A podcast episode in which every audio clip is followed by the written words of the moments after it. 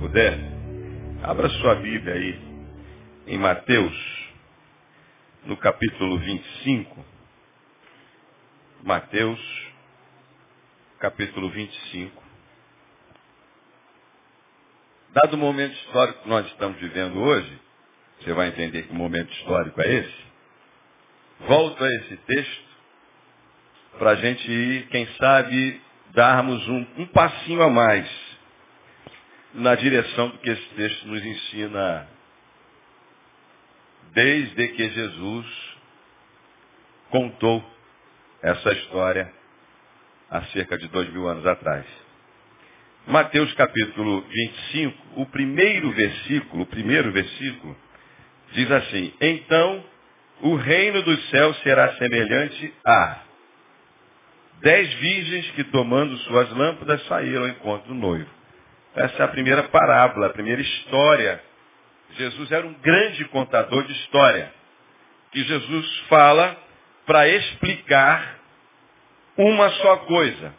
Então, o reino de Deus será ou é semelhante a.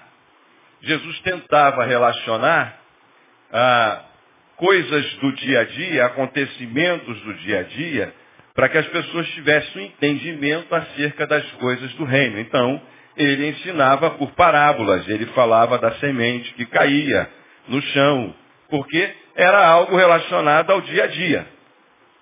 Então, essa primeira parte é a das cinco, das cinco prudentes, virgens prudentes, e das cinco que não foram tão prudentes. E mais adiante, eu não vou falar sobre ela hoje, aqui, agora, ele, na sequência, ele conta outra história.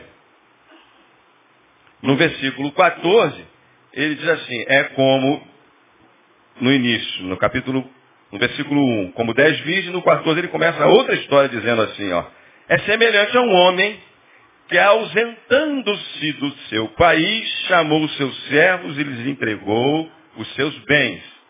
A um deu cinco talentos, a outro deu dois, e a outro deu um. Cada um segundo a sua capacidade. E seguiu viagem. O que recebera cinco foi imediatamente negociar com eles e ganhou mais cinco. O que recebera dois também foi imediatamente semear com esses dois, e mais dois. E o que recebera um, cavou na terra, versículo 18, escondeu o dinheiro do seu senhor. Ora, depois de muito tempo, veio o seu senhor daqueles servos e fez conta com eles. Então, chegando o que recebera cinco talentos, apresentou-lhe outros cinco talentos dizendo, Senhor, entregaste-me cinco. Eis que lhe outros cinco que ganhei. Disse-lhe o seu Senhor, muito bom, servo bom e fiel. Sobre o pouco foste fiel, sobre o muito te colocarei. Entra no gozo do teu Senhor. E chegando também o que recebera dois talentos, disse, Senhor, entregaste-me dois talentos, eis outros dois que ganhei.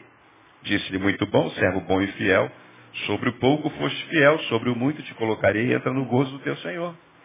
E chegando por fim que recebera um talento, disse, Senhor, eu te conhecia, o que és um homem duro, que ceifas onde não semeaste, e recolhes onde não joeiraste. E atemorizado fui esconder na terra o teu talento, e eis aquilo que é teu. Ao que lhe respondeu o seu Senhor, servo mau e preguiçoso, sabias que ceifo onde não semeou, semeei e recolho onde não joerei? Devias então ter entregue teu, o meu dinheiro aos banqueiros, e vindo eu tê-lo-ia recebido com juros. Tirai, pois, o talento e dai ao que tem dez talentos. Porque a todo que tem, dar-se-lhe-á e terá em abundância, mas o que não tem, até aquilo que tem, seria tirado. Lançai o servo inútil nas trevas exteriores, ali haverá choro e ranger de dentes. Quando, pois, vier o Filho do Homem na sua glória e todos os anjos com ele, então se assentará no trono da sua glória. E diante dele serão reunidas todas as nações, e ele separará uns dos outros como o pastor separa as ovelhas dos cabritos. E aí, vou parar por aqui, mas eu vou terminar isso, eu espero. Jesus emite uma palavra de juízo. Bom, o texto objetivamente quer dizer que o reino de Deus, o reino de Deus, é um reino de prestação de contas. Hoje nós vivemos, eu nem ia falar sobre isso, nós vivemos um, um tempo de vida, um tempo de vida em que ninguém quer prestar conta da sua vida. O adolescente, principalmente. O camarada entra na adolescência, ele não. Adolescência é uma crise, né? Já dizia, adolescer é adolescer com dor. Ele quer ser adulto e em alguns momentos ele quer ser criança. O adolescente, ele quer, ah, durante o ano todo, ser adulto, mas quando chega dia 12 de outubro, ele quer ganhar presente, que é o dia da criança. Então, ah, nós vivemos um tempo em que a prestação de contas é algo terrível. Quem manda na minha vida sou eu, eu faço o que eu quero da minha vida e ninguém tem nada a ver com isso. Esse é o espírito reinante na sociedade de hoje. Isso reina muito na vida de um adolescente, por exemplo, que é chamado da idade da rebeldia. O pai, o pai chama para uma prestação de contas, tá, e aí? E ele, não, não estou afim de falar, não, não quero falar, não quero saber. Para onde é que você foi? O menino sai para a rua e o pai não sabe para onde ele foi. Não sabe o que ele fez. E nós, os adultos? Também. É a mesma coisa. Nós não queremos prestar conta. O marido não quer prestar conta da sua vida para a mulher e a mulher não quer prestar conta da sua vida para o marido.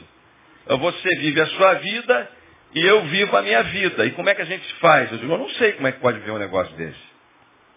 Porque não há entranháveis afetos, não há comunicação. Não é uma questão de mandos e desmandos. Então, o reino de Deus é um reino de prestação de contas. Ou seja, Deus te dá, deu a você e a mim tudo, e tudo aquilo que Ele te deu, segundo a sua capacidade, a capacidade de cada um, Ele vai prestar contas. E ele fala aqui de talentos, e nós temos ainda os dons. Nós, e como igreja, temos talentos e dons. Deus não vai cobrar de você algo que você não tem, porque você só pode dar aquilo que você tem. É o que eu vivo dizendo. Pô, pastor, eu queria muito ajudar em determinada área, mas eu, eu, eu não tenho, eu não posso, eu não sei. Ok, você só pode dar aquilo que tem. E Deus só cobra de nós aquilo que Ele nos deu e aquilo que fizemos com aquilo que Ele, que ele nos deu. Então, o reino de Deus é um reino de prestação de contas. O, o texto final, depois das duas histórias que Jesus conta, ah, nos diz que todos, de todas as nações, de todas as línguas, de todos os povos, se reunirão, estarão na presença de Deus e irão prestar conta daquilo que receberam. Agora, o que são talentos? Para a gente entender um pouco a parábola. Vamos, digamos assim, que nós estivéssemos naquele tempo de Jesus, Jesus está contando essa história, e se ele estivesse no nosso tempo hoje, ele falaria assim, olha, fulano recebeu tantos reais. Porque o talento era uma das moedas da época. E um talento valia seis mil denários. E um denário valia uma diária de um trabalhador. Então, o que recebeu um talento, na realidade, ele não recebeu uma coisinha qualquer. Ele recebeu seis mil denários. Ou seja, ele recebeu aquilo que equivalia na época, porque Jesus está falando de números, certo? Ele recebeu e as pessoas estão ouvindo a história para tentar entender algo que Jesus está dizendo. Então ele recebeu seis mil dias da vida útil de um trabalhador. E para um trabalhador ganhar esses seis mil dias, na época, ele teria que trabalhar aproximadamente 17 anos. Em salários mínimos, o que representaria isso hoje? Eu também calculei e tenho aqui, deixa eu abrir, já que eu não, não, não decorei isso, tinha decorado. Isso representaria hoje em salários mínimos, esses 17 anos, em torno de cento, eu arredondei, 146 alguma coisa, 147, 150 mil reais. Então, Jesus hoje diria assim, com quantos aqui gostariam de receber 150 mil reais? Alguém gostaria? Aqui está melhor do que outro dia quando eu falei sobre isso aqui com uns pais de fecais. Ninguém queria. Aquele que recebeu dois talentos, ele recebeu aquilo que equivaleria a 34 anos de trabalho, da vida útil de um trabalhador. Bem, nós estamos falando de 34 anos ininterruptamente. Nós estamos falando de 30 dias, nós estamos falando de 7 dias de semana. Nós não estamos falando de nós que aqui trabalhamos 5 dias e descansamos dois. Alguns descansam dois. Tem uns que descansam demais, né? Trabalha um e descansa seis. E tem outros que não trabalham. Eu só quero dizer uma coisa, a Bíblia diz assim, ó, quem não quer, não é quem está desempregado, é quem não quer trabalhar, não coma. Ou seja, Paulo diz, vai morrer de fome. E não adianta dizer que é Deus que, que não está te abençoando, é você que não quer trabalhar. Deixa isso para lá. Ah, o que recebeu cinco talentos, ele recebeu aquilo que equivaleria a 85 anos de trabalho. Ou seja, ele recebeu em torno de 750 mil reais na nossa moeda de hoje. Trabalhando, veja bem, 85 anos, ininterruptamente, de segunda a segunda, de domingo a domingo. Ganhando, ganhando ah, o que valeria, o que equivaleria a um denário por dia. Então, Jesus está falando de uma relação custo-benefício, Jesus está falando de uma relação tempo-dinheiro, já dizia algum, né? Time is money. Jesus está falando de uma relação de vida. Alguns recebem mais, outros recebem menos, nem todos recebem igual. Mas todos podem multiplicar aquilo que receberam. E de fato, esse que recebeu um, já recebeu um, porque já deveria, se a gente for adentrar no espírito da história, é, já recebeu um, porque já se via nele a incapacidade de transformar aquilo que chegava em suas mãos. O que recebeu dois, recebeu segundo a sua capacidade, porque é, era a capacidade que ele tinha de gerar, de transformar aquilo que recebeu em suas mãos, e o que recebeu mais é porque tinha capacidade de administrar aquele mais que recebeu.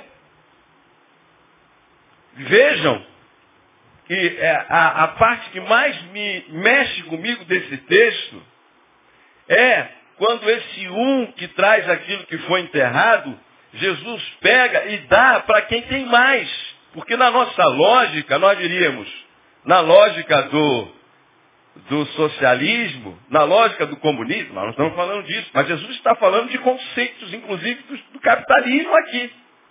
Isso seria completamente equivocado.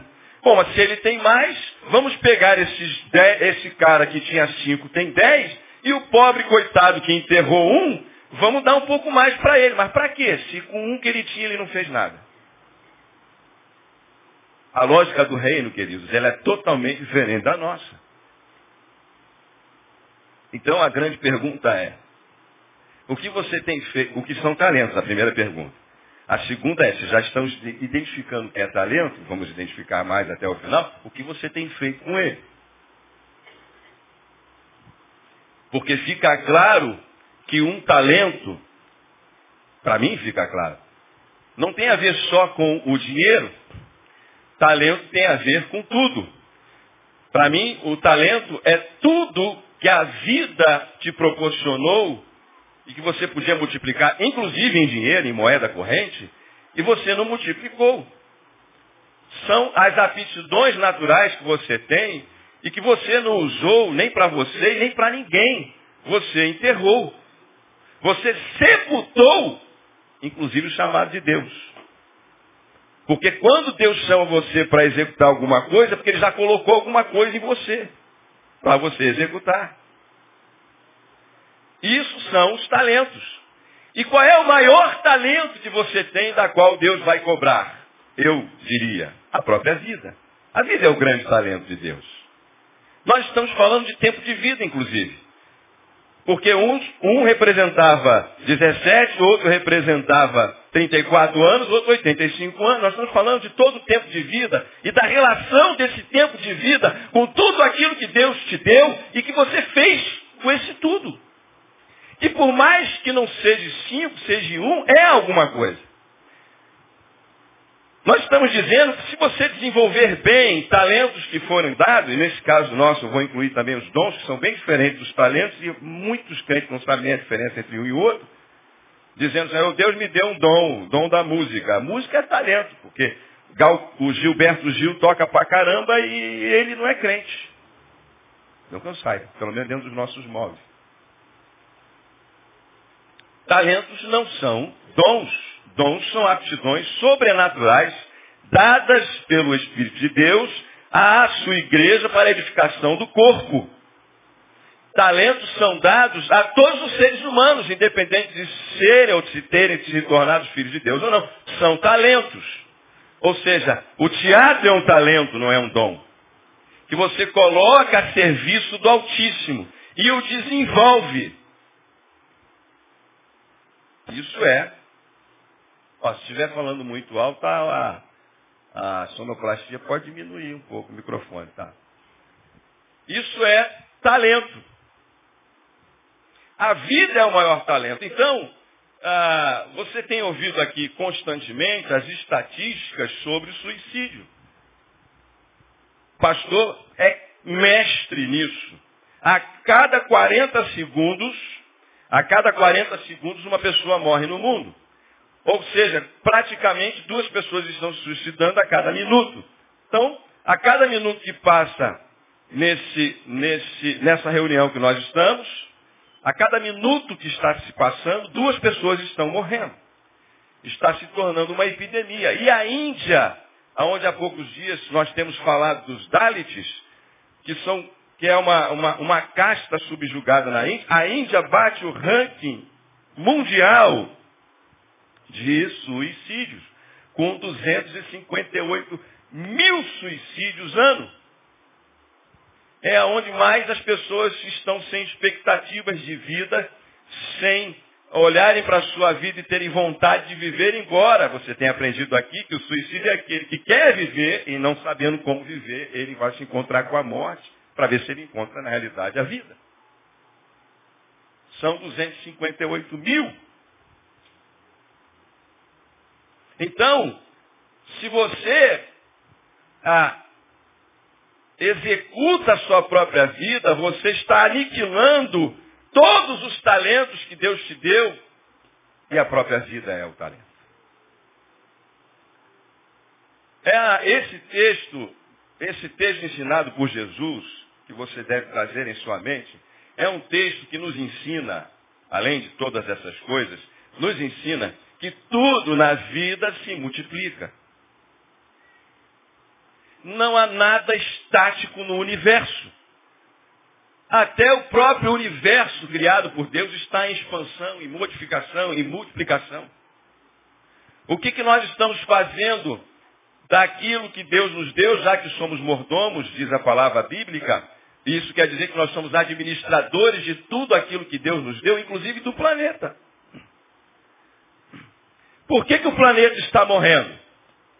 O planeta está morrendo basicamente porque há uma filosofia de vida implantada sobre esse planeta que diz que nós somos consumidores. Consumidores não multiplicam nada. Consumidores consomem. E consumir significa acabar com tudo. Se você vai consumir um maço de cigarro, você vai usar esse maço de cigarro até que ele acabe. É problema seu. Isso quer dizer que você também vai, mesmo que você não se importe, consumir a sua vida. Porque a expectativa de vida geral para quem usa do cigarro ou até do álcool indiscriminadamente é ter, ao longo dos anos, uma má qualidade de vida. Isso quer dizer que você não está administrando muito bem a vida que você tem. E por aí adiante. Nós falamos muito de vida. Nós oramos nos cultos para falar sobre, para orarmos por alguém que está doente, mas nós não falamos sobre o importante papel da nutricionista ou do nutrólogo. E de quantas enfermidades deixaríamos de ter se comêssemos adequadamente. Mas a propaganda diz, beba, beba Coca-Cola. Não é uma opção. A propaganda diz que você tem que tomar o produto. Porque nós estamos numa sociedade de consumo. E estamos consumindo o planeta. Estamos ah, o tornando inabitável, enquanto que inabitável era. Nós estamos acabando com as florestas. Gente, já está, ah, secou o, a fonte primária do Rio São Francisco. Vocês viram isso na televisão? Um dos maiores rios do nosso Brasil. Porque nós somos consumidores. E aonde há consumo, não há multiplicação de vida. E o que Deus está dizendo é que nós, todos, de todas as nações, dos, daquilo que nós achamos que é grande e pequenos, vamos prestar conta, inclusive o presidente da República, daquilo que foi entregue como poder em suas mãos para multiplicar. Todos prestaremos conta, é o que o texto está dizendo. O reino de Deus é um reino de prestação de contas daquilo que você tem, daquilo que você recebeu de Deus. O que você tem que fazer, então? Multiplicar. Há várias formas sábias de você multiplicar. Primeira é você pensar, pensar um pouco que você pode deixar de ser um consumidor. Ariovaldo Ramos falando sobre a aquela associação, não, me deu branco agora, que ele diz, visão mundial. Ele disse que se você investir um cafezinho por dia, dois reais cinquenta centavos, três reais, você pode salvar um monte de criança. Bem, como você pode ajudar? Ele disse, tome menos um cafezinho por dia. Porque se você deixar de tomar esse cafezinho por dia, que algumas, em alguns lugares, nem, se, nem em algumas religiões é até proibido o produto, né? Nós gostamos do cafezinho você pode abençoar um monte de criança. Isso quer dizer você mudar suas prioridades e valores. Isso quer dizer que você que abre o seu guarda-roupa e tem, você só tem dois pés, mas tem 50 pares de calçado. Você. Por que isso? Porque nós vivemos numa sociedade de consumo. Enquanto que outros não têm o que calçar com seus pés. O pastor Silaí, que foi quem desafiou, desafiou o pastor Neil, nossa igreja, consequentemente Ministério de Missões da nossa igreja com o pastor Paulo Elias, e nós estamos ajudando lá no Haiti mais de 150 pastores a cada trimestre, para que eles tenham que comer, não morra como o filho do pastor morreu de fome porque não tinha que comer. E nós estamos enviando verba para lá. O pastor Silaí desafiou a sua igreja a andar, os irmãos que quiserem, um dia com os pés descalços. Fez uma campanha. Para quê? Para que as pessoas experimentassem o que é andar descalço, o andar descalço das crianças e das pessoas que estão no Haiti. Achei bacana isso daí. Como, não como um, um, um ato místico profético, mas para poder sentir isso, a gente vê na Bíblia, para eles entenderem o tamanho da carência que é nós queremos levar brinquedos para lá. A Paula Lia vai falar sobre isso daqui, daqui mais uns dias com vocês. Não só para cá, para a Vila de João Lopes, nós queremos levar brinquedo no Natal. Para essas crianças lá no Haiti. Enfim, você pode deixar um pouco de ser consumidor para investir um pouco daquilo que você tem. Agora, investir como? Eu conheço várias instituições financeiras que poderiam cuidar muito bem do seu dinheiro, nós poderíamos falar de investimentos financeiros, nós poderíamos falar de caderneta de poupança. Não. Não é disso que o texto está dizendo, embora Jesus tenha dito, olha, se você tivesse entregue o teu talento aos banqueiros, eles lhe devolveriam com juros. Ele está falando de investimento financeiro. De certa forma. Mas não é isso que Jesus quer. Então, o que ele quer? Ele relatou isso numa outra parábola. Deixa eu colocar meu óculos aqui. Aí vai ficar bacana. Vai ficar jóia. Ele relatou isso numa outra parábola. A parábola do rico insensato. Em Lucas 12, de 13 a 21. Parábola do rico insensato em Lucas 12. Em que esse rico fez uma grande colheita. Pode abrir aí o texto, viu, painel? Fez uma grande colheita em Lucas 12 e disse, alma, tens de depósito muito bens. O que, que eu vou fazer com isso? Tem mais do que eu posso guardar. Eu vou fazer um outro celeiro para guardar o, que sobejou. Eu estou sentindo que tem uns irmãos aí orando, né? Acordaram uma hora mais cedo. Diz aí para o irmão que está do teu lado, acorda, irmão. Não perde a bênção do talento, não. É assim, dá um glória a Deus, espreguiça. É, Jeová. Fala, Jeová. Eu quero dizer para vocês, toda virada de, de, de, de horário de verão acontece como aconteceu hoje. Eu tenho um compromisso no dia seguinte, sério, como é estar aqui na igreja dirigindo esse culto, que vocês sabem. Vocês sabem, não é fácil para ninguém, por mais que se tenha alguns anos de experiência e alguns talentos e dons. E aí ontem foi aniversário do meu filho, nós nos reunimos em família. Depois eu fui levar meus pais em casa, meus pais, minha mãe, minha mãe e minha irmã. Meu pai já faleceu em janeiro desse ano. E lá em Campo Grande, voltei, deixei a namorada de fulano, de ciclano. Eu sei que eu fui dormir, eram exatamente no horário novo, uma hora da manhã. Um pouquinho passado, já estava muito cansado. E acordei às seis. Aí fiquei até seis e meia para chegar aqui um pouquinho antes das sete, porque às oito eu tinha marcado com alguém para conversar, inclusive sobre isso que nós estamos pregando aqui agora. Alguém que fez um projeto para multiplicar talentos. Bom, esse texto diz que Jesus olhou, contando esse texto, esse, esse agricultor recebeu a seguinte palavra, louco, esta noite pedirão a tua alma e o que você tem preparado para quem será.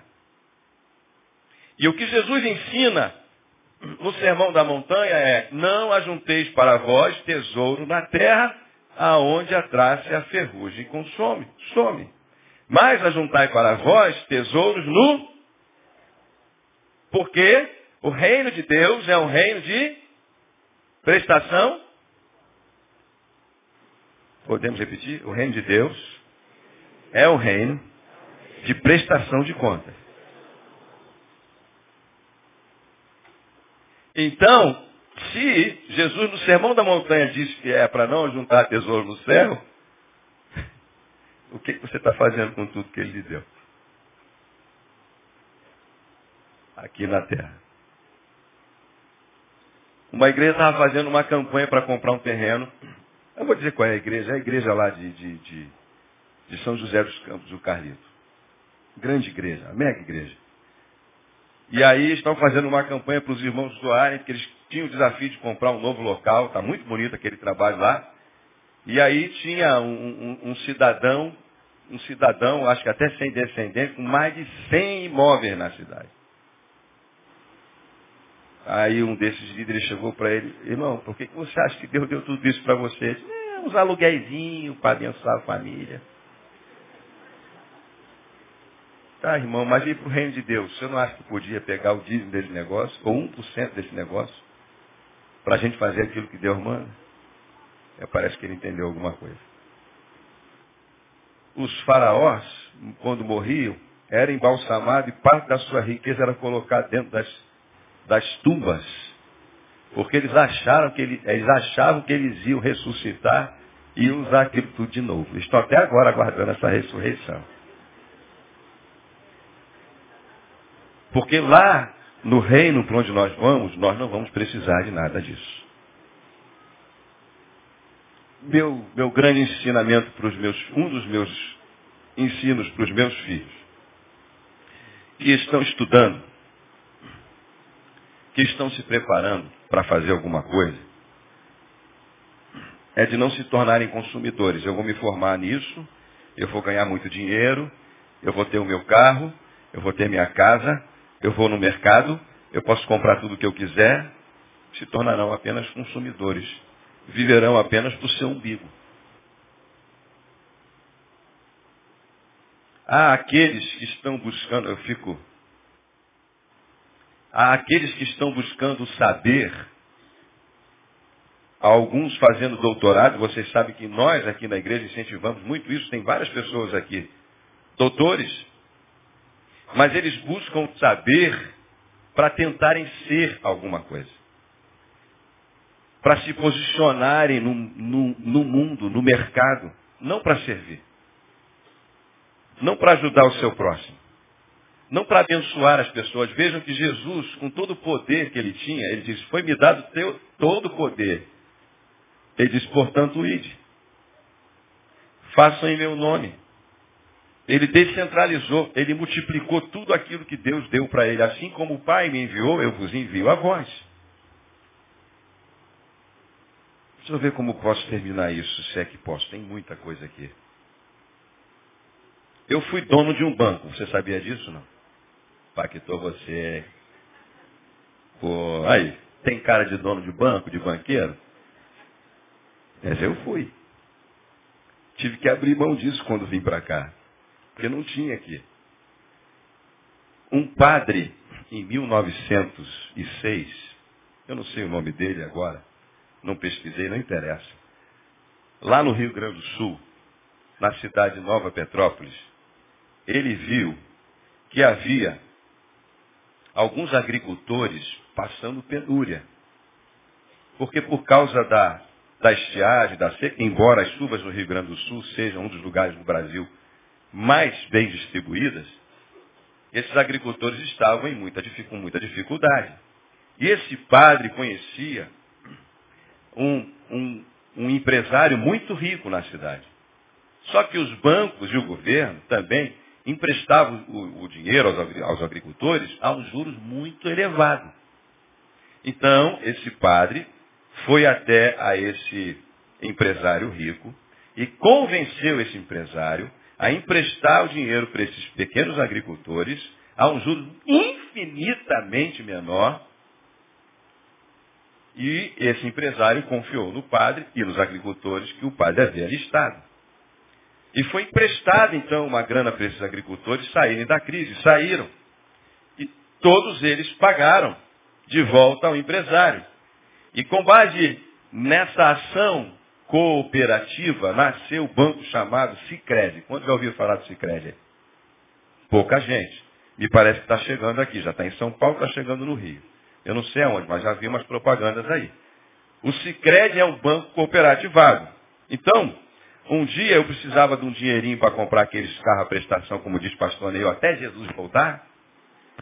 E eu estava fechando a parceria com um banco que já foi um banco popular. Um banco começa, começa com B e termina com O.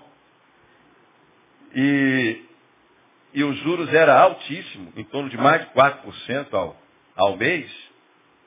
E alguém me apresentou esse Cicred, esse banco. E eu fui lá.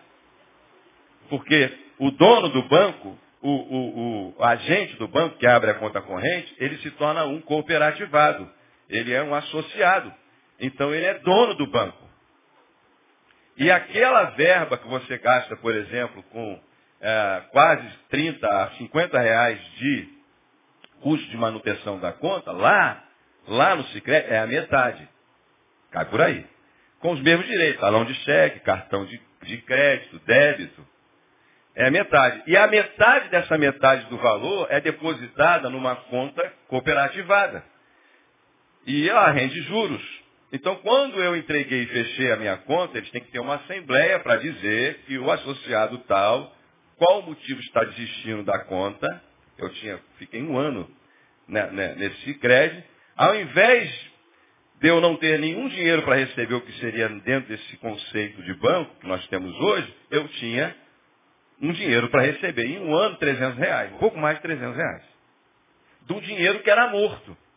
E aqueles mais de 4% que eu ia fazer de empréstimo para comprar o carro, metade do veículo que eu pedi, que eu precisava, eu paguei 2%, um pouco menos do que isso. Já na hora eu economizei alguns mil reais do negócio que eu já estava pronto, liberado para assinar na mesa do gerente. Então, esse padre, ele multiplicou um talento e uma instituição nasceu a partir disso.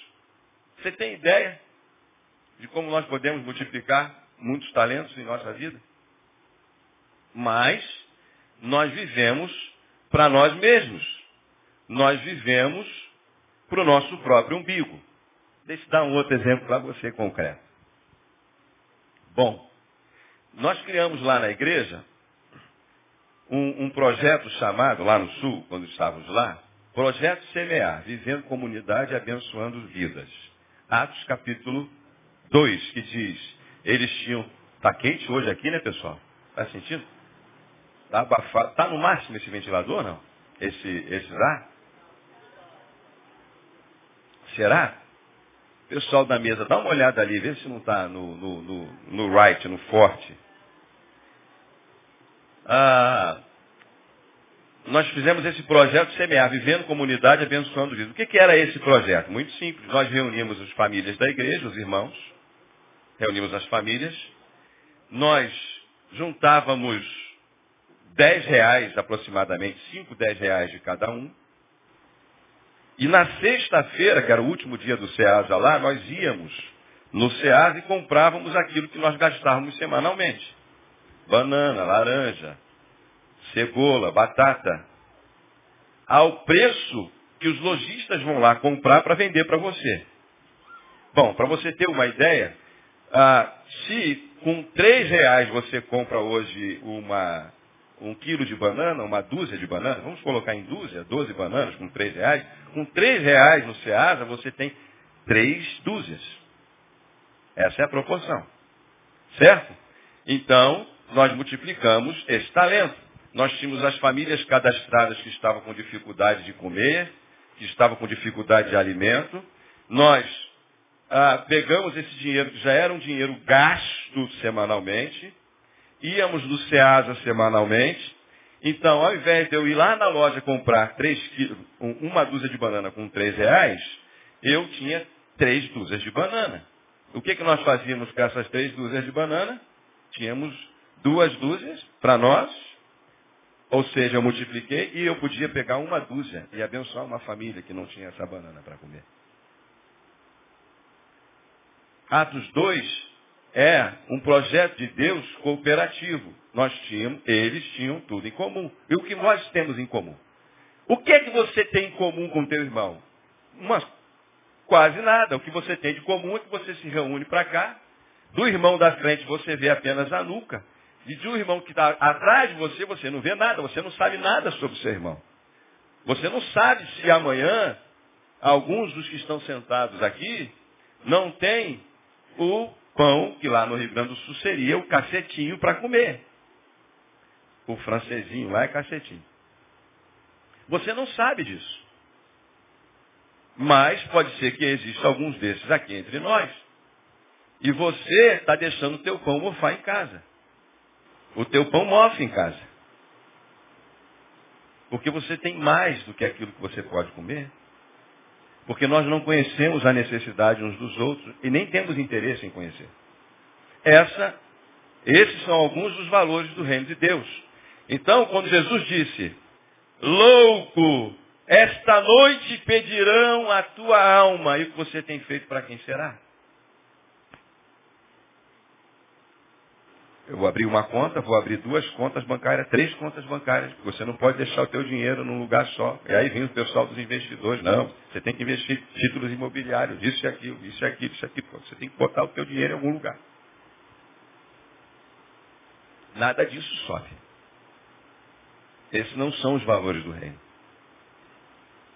Agora, o texto bíblico diz Vou, dizer, vou dar outro exemplo para você. Nós já estamos fazendo isso aqui entre os funcionários, viu gente? Cheguei, reuni os funcionários. Nós, os funcionários da igreja, de, contei para eles essa história lá do Rio Grande do Sul. E o Mauro é o, o diretor desse projeto aqui. Lá era eu. Então a gente reúne alguns valores, tem alguns poucos irmãos participando, não dá para a igreja toda participar, porque a gente tem que montar outros pequenos grupos. E a gente junta uma graninha. Gente, você não tem ideia do que a gente leva para casa semana, a gente tem que dar.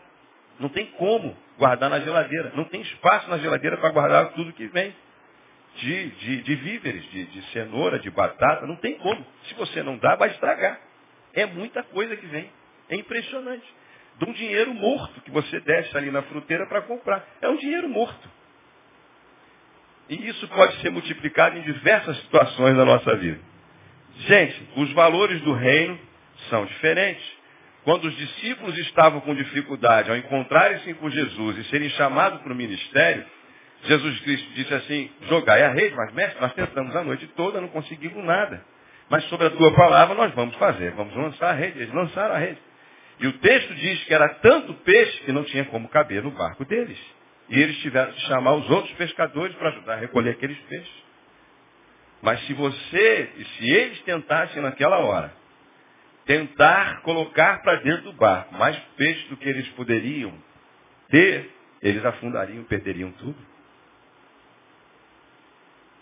A primeira lição que os discípulos tiveram antes de começarem a seguir a Jesus foi a relação de ter e compartilhar. Enquanto estavam sem Jesus, eles não tinham. Com Jesus, eles tinham muito e tinham para compartilhar. É o que o Paulo fala aos Coríntios. Ter não só para você, mas ter para abençoar muita gente. Esse é o sentido da vida. É o sentido da multiplicação. Isso é Evangelho de Jesus. Eu me lembro muito bem, isso mexeu muito com muitos irmãos aqui na igreja, quando o pastor disse assim, olha, fulano é muito bom. Olha, vejam fulano, ele é muito bom. Ele não faz mal para ninguém. Ele é um cara muito bom. Ele é bom, só que ele não faz nada para ninguém. Ele não faz nada de bom. Ele só não é mal. Mas efetivamente, ele não, ele não vive para mais nada. Ele não abençoa ninguém. Isso é multiplicação. Porque o reino de Deus é um reino de prestação de contas. Quero lembrar a você, Simeão, quando Jesus pequenininho foi levado ao templo, Simeão pega Jesus, a quem muitos só viam a Jesus como filho de José, o carpinteiro. E ele diz assim, na sua oração, Ah, Senhor, agora despedes em paz o teu servo, segundo a tua palavra, porque os meus olhos já viram a tua salvação. O alvo mais elevado da vida de Simeão não era ter muito, era ter visto a salvação, era ter visto Jesus. Ele disse, agora eu posso morrer, porque eu estou vendo o cumprimento das tuas promessas. O apóstolo Paulo disse que só podia morrer depois que ele cumpriu todo o propósito de Deus designado para a sua vida. Quando ele fala a, a, segunda, a, a Timóteo, 2 Timóteo capítulo 4. Combati o bom combate, acabei a carreira. Mas que carreira é essa? A sua? E guardei a fé. Olha que ele sofreu naufrágio, tentaram matar ele várias vezes, uma víbora o mordeu, ele não morreu, antes que todo o propósito de Deus fosse cumprido na sua vida. Ele disse em Atos dos Apóstolos, em nada tenho a minha vida por preciosa, conquanto que eu cumpre a carreira da qual recebi do Senhor. Em nada tenho a minha vida. Tenha alvos mais elevados do que viver para você mesmo. É por isso que a vida fica tão vazia. Porque você consome, consome, consome, consome, consome, consome, consome, e isso não tem como preencher o teu mundo interior. Agora sim vou terminar. Agora é sério. Tá certo meu relógio? Ih, meu relógio não tá, esse relógio não tá na. Que horas são? Não sei mais que horas são agora. Não sei, esse relógio eu não, eu não mudei. Hã? 38? Ah, aqui, aqui tá. Então temos mais 20 minutos. Rapaz do céu. Já imaginou se eu tivesse já passado 40 minutos da hora? Agora eu vou terminar. Por que, que Jesus termina esse texto falando dos valores do reino? Ele diz assim, tive fome, me deste de comer, nu me vestiste, preso visitaste-me, Por que, que Jesus termina falando dos valores do reino dessa forma? Por quê? Nós vivemos num mundo em que a gente quer retorno para tudo. E esse retorno, às vezes, é muito egoísta. Jesus está falando de um, de um segmento da sociedade do qual não há nenhum interesse. Coisa triste é quando alguém se aproxima de alguém pela posição que ela ocupa ou pelos benefícios ou influência que possa dar. Eu chamo alguns elementos de alguns seres humanos desde de traficante de influência. É o cara que só se relaciona com você, os, os jogadores de futebol, o Simar deve saber muito disso, eles reclamam muito disso, porque as pessoas só se aproximam, muitos deles só se aproximam de mim para tirar de mim algum benefício. A gente vê a palavra deles aí toda hora. Coisa triste é você se aproximar de alguém por causa de algum benefício. Qual benefício? Que posição? Ele é o pastor, é o pastor Neil. Vamos aproximar do pastor Neil, porque ele tem muita influência na igreja, na sociedade do Rio de Janeiro, é muito conhecido. Estamos diante de um grupo de pessoas da sociedade que não tem nada para dar. Eu pergunto para você, o que, que um mendigo tem a dar para você? Nada. São as pessoas que estão à margem realmente. Eu pergunto para você, o que um cara que está preso, condenado, tem a oferecer? Nada. Jesus está dizendo de valores. E que essas pessoas que não têm nada para oferecer, ele as coloca como ele próprio. Eu sou essas pessoas. Quando vocês fizerem para uma delas, querem trabalhar para Jesus, para mim, vocês trabalham. Quando fizerem para elas, é para mim que vocês estão fazendo. Porque elas não têm nada a oferecer. Não há nenhuma relação de, de interesse. A única relação que pode existir é de consciência e amor. A única relação que pode existir é de consciência e compaixão. Compaixão é um sentimento que faz com que você se coloque de alguma forma no lugar dessa pessoa. É o que Jesus ensina na parábola do, do bom samaritano, em que os líderes passam, religiosos, outros passam, mas um samaritano, que era uma das pessoas mais desprezíveis da sociedade para os judeus, passa, vê aquela pessoa quase morta, desmaiada, espancada pelos salteadores, ele para a sua viagem, coloca na sua cavalgadura, é, primeiro limpa, deita azeite, leva para uma estalagem, pede para que cuida, cuidem dele, desembolsa do seu dinheiro, paga, diz que vai voltar para ver o resultado da sua ajuda, portanto, é, avaliação de resultados, né, nossa pedagoga Paula, lá do Secais, avaliação de resultados, e se for necessário, pagar qualquer diferença para que aquela pessoa que ele achou no caminho, que não é o seu parente, que não tem nada a ver consigo, que não é um conhecido, mas naquele momento, quando os judeus perguntaram para Jesus quem é o meu próximo, o próximo é aquele que no caminho precisa de você. Quando algumas dessas pessoas nos, nos, nos chegavam no caminho, é interessante que alguns deles vêm dormir nas portas das igrejas, né? Já pensou nisso? Não sei, acho que é uma estratégia de Jesus, de Deus. Gente, isso é celular?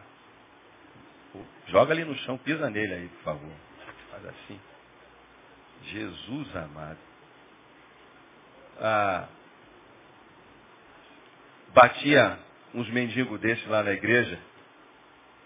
E houve uma vez que havia um deles que frequentava a reunião, as reuniões abertas, ele bateu num dia que era uma reunião nossa fechada, e ele queria entrar.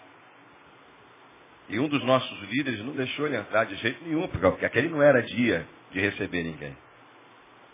E ele bateu insistentemente, bateu insistentemente, até que nós fomos lá e abrimos e o recebemos, e ele disse assim, vocês me deixaram na escuridão. Vocês por favor, não me deixem do lado de fora.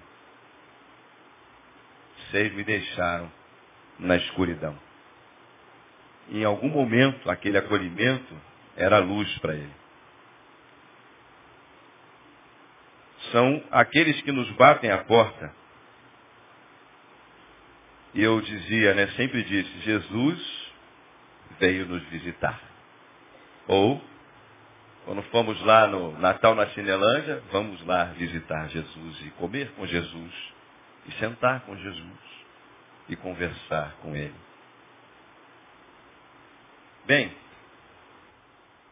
há muitas ideias surgindo em nossos corações desse grupo de trabalho. É possível que a gente tenha aqui, vamos colocar em lição prática, eu quero dar a você toda oportunidade prática eu acho que Deus vai fazer isso melhor do que eu, porque é no caminho, quando você andar, você pode fazer isso. É, como você pode multiplicar o seu talento? Você pode multiplicar o seu talento. Eu queria ter aqui na igreja, eu acho que vamos ter, um banco de talentos. O que é esse banco de talentos? Esse banco de talentos, ele existe empiricamente. Tem um irmão aqui da igreja, que através de secais, ele doa quatro óculos da sua ótica por mês. Então, o pessoal da assistência social de Secais encaminha crianças que estão com dificuldade de leitura para fazer o seu óculos. Veja qual o aproveitamento dessa criança na área da educação depois que ela estiver enxergando direito. Você, por exemplo, que sabe fazer pão, você pode ensinar um adolescente desse a fazer pão, ele pode fazer um pão e o bolo e vender esse pão e o bolo e ter o que comer.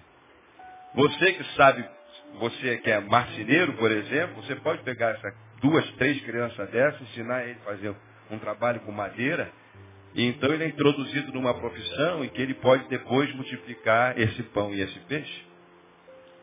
Você, por exemplo, que é médico, você pode doar pelo menos, não só um, um valor que você deposita aqui no gasofilácio, mas você pode doar, por exemplo, três consultas por mês para a gente caminhar uma, uma mãe dessa, uma, uma, uma criança dessa, se você for pediatra, por um tratamento, você podia doar três, três, três consultas, como tem gente que faz.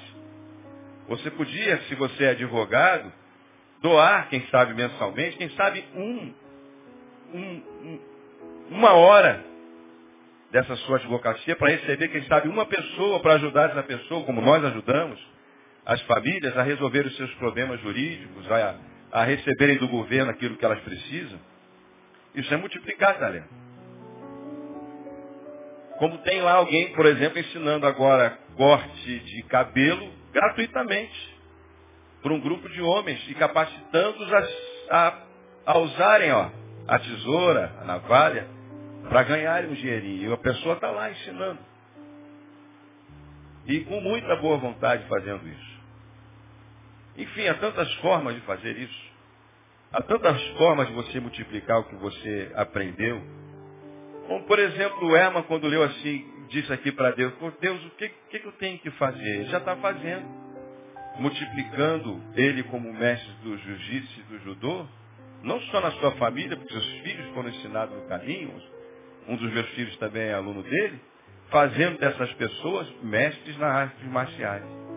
Quantos foram alcançados através desse trabalho e foram tirados da situação de risco de caos social?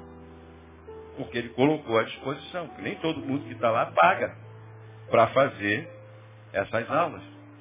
Então, há muitas formas de você fazer isso. Você que é professora, você pode pegar, como a gente vai fazer um trabalho agora, com crianças que estão com déficit de, na, na, na, na, escola, na, na sua alfabetização, Paulo estava dizendo que há, um, há um, um, índice muito grande de crianças que já deveriam estar muito bem alfabetizadas, já estão em série avançada, mas precisam ser realfabetizadas. Você, professora, pode ajudar nisso.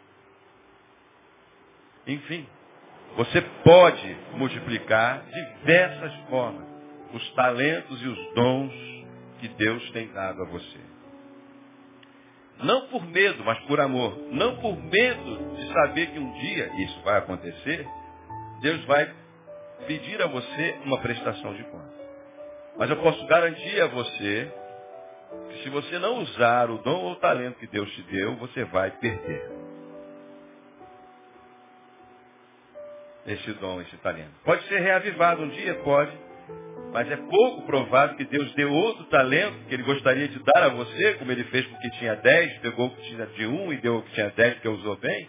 É pouco provável que Deus queira acrescentar alguma coisa a mais na sua vida de dom e talento, quando aquilo que você tem, você nem usou ainda. Se eu falasse aqui, por exemplo, sobre dons, que muitos cristãos que já nasceram estão na igreja não sabem nem quais são, qual é o seu dom, ou quais os dons que você tem, você não sabe nem o que tem, não sabe nem como vai usar. Você precisa descobrir esses dons. Que Deus dá a todos. Ele diz ainda que você pode pedir alguns desses dons e vai ser dado.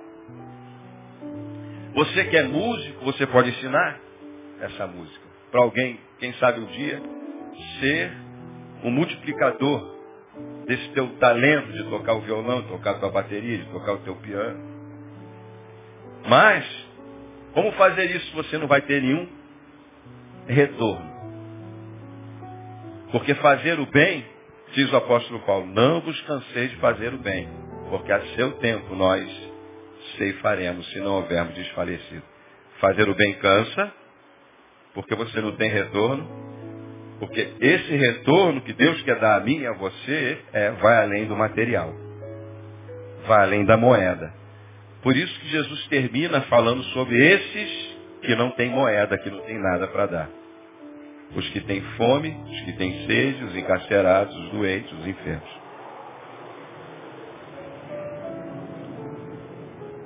E aí, você vem para uma reunião como essa e quer sentir o toque de Deus, você quer ter um encontro sobrenatural de Deus, você quer, deseja estar como aqueles discípulos tiveram momentaneamente no monte da transfiguração. E Jesus diz assim, simplinho para você. Senta para tomar um café ali com o mendigo, que você vai ter um encontro profundo comigo. Cheira mal. Não tem nada para dar para você. Não tem influência nenhuma na sociedade, no governo. Está esquecido. Não tem conta bancária. Não tem nada. Nada para dar a você você olhar para isso como uma possibilidade, esse reino de Deus, da qual Jesus disse quando ele chegou, é chegado a vós o reino de Deus, esse reino chega em você. Fora isso, não existe reino de Deus reinando em sua vida. É só sensação. E as nossas orações, tirando os cultos de quarta-feira, quando você dá a mão para orar por alguém, elas também são muito egoístas. Todas elas estão, na sua maioria, ser sincero. A maioria das minhas também, muitas vezes. Só não é por força da, do ministério que Deus me deu, que é de intercessão. Ainda são muito egoístas. A gente está tentando resolver os nossos problemas o tempo todo. Do qual Jesus disse que é para não resolver, é para deixar ele resolver. Porque ele disse, assim como as aves do céu comem e os lírios do campo se vestem, deixe essa preocupação comigo, porque nada vai faltar para vocês. Se está faltando é porque a vida está muito desfocada. Como essa palavra lhe afeta hoje? Eu não sei sei como afeta a. Eu queria muito que a gente tivesse aqui, outro momento a gente vai fazer isso. Mas você pode mandar um e-mail para nós lá, pode ir lá. Tem meu e-mail aí no celular, na, no boletim. Tem meu e-mail. No site da igreja também tem. Você pode mandar um e-mail. Ah, pastor, eu queria colocar à disposição meus talentos, meus dons. Eu não sei como é que a gente vai fazer, mas vamos dar um jeito de ajudar nesse processo de multiplicar aquilo que Deus tem te dado de alguma forma. Vamos tentar fazer isso. Vamos orar. E aí terminamos.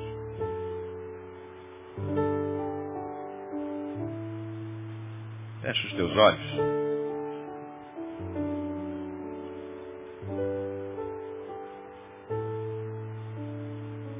Você pode começar, quem sabe, orando pela oração do Pai Nosso, dizer que quando você fala lá, Senhor, venha a nós o teu reino. Veja o que, que consiste o reino de Deus. Quando você diz, venha a nós, venha a mim.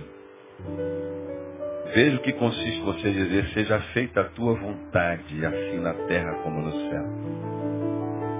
Veja o que consiste você se entregar. Veja em que consiste você poder é, multiplicar os teus talentos, os teus dons, os recursos que Deus te deu.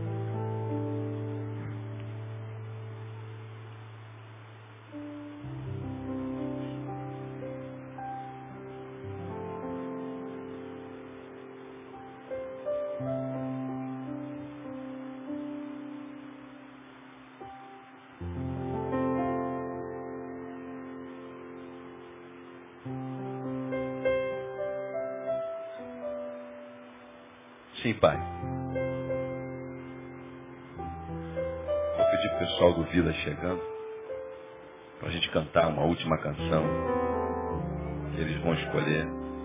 Continua orando.